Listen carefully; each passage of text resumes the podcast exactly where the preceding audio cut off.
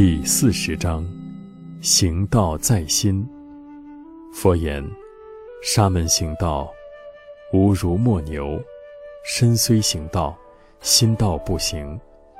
心道若行，何用行道？佛陀世尊说：沙门修行学道，不应该像那蒙眼转圈的磨牛一样。